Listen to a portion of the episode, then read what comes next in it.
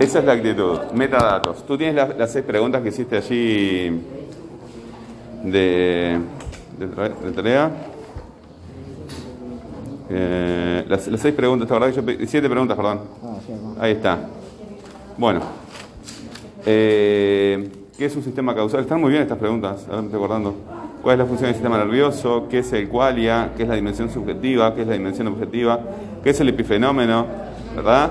Todas estas preguntas son súper interesantes. ¿Tú, sabes este, cuál es el sentido de esas preguntas? Eh,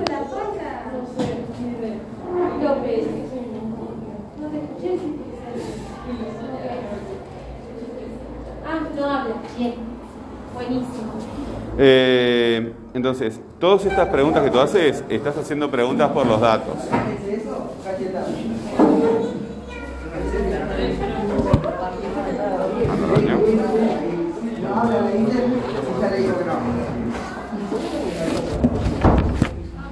Cuando preguntas, por ejemplo, una pregunta fácil, eh, ¿qué es un qualia?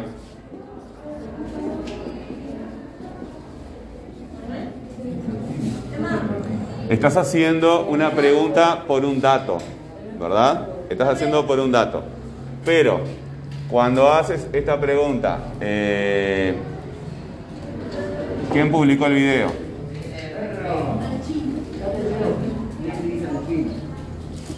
¿Cuándo? ¿Dónde? ¿Cómo lo publicó? Podría ser. ¿Verdad?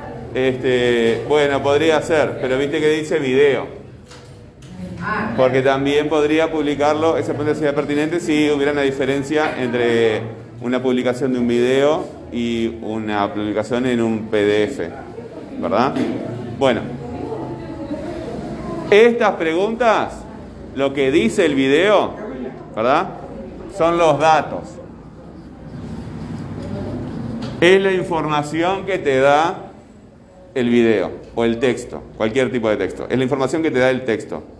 Y los metadatos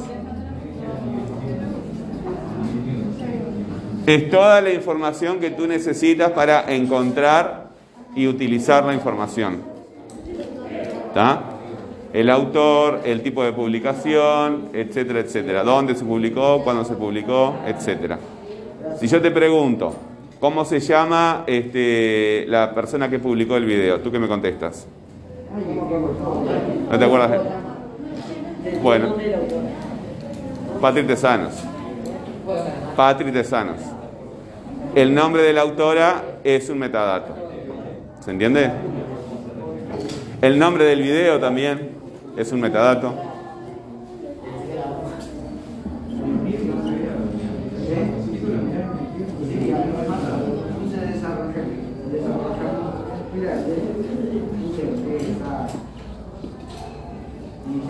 Eso es lo que hay que hacer, buscar cosas que no entendés y preguntar.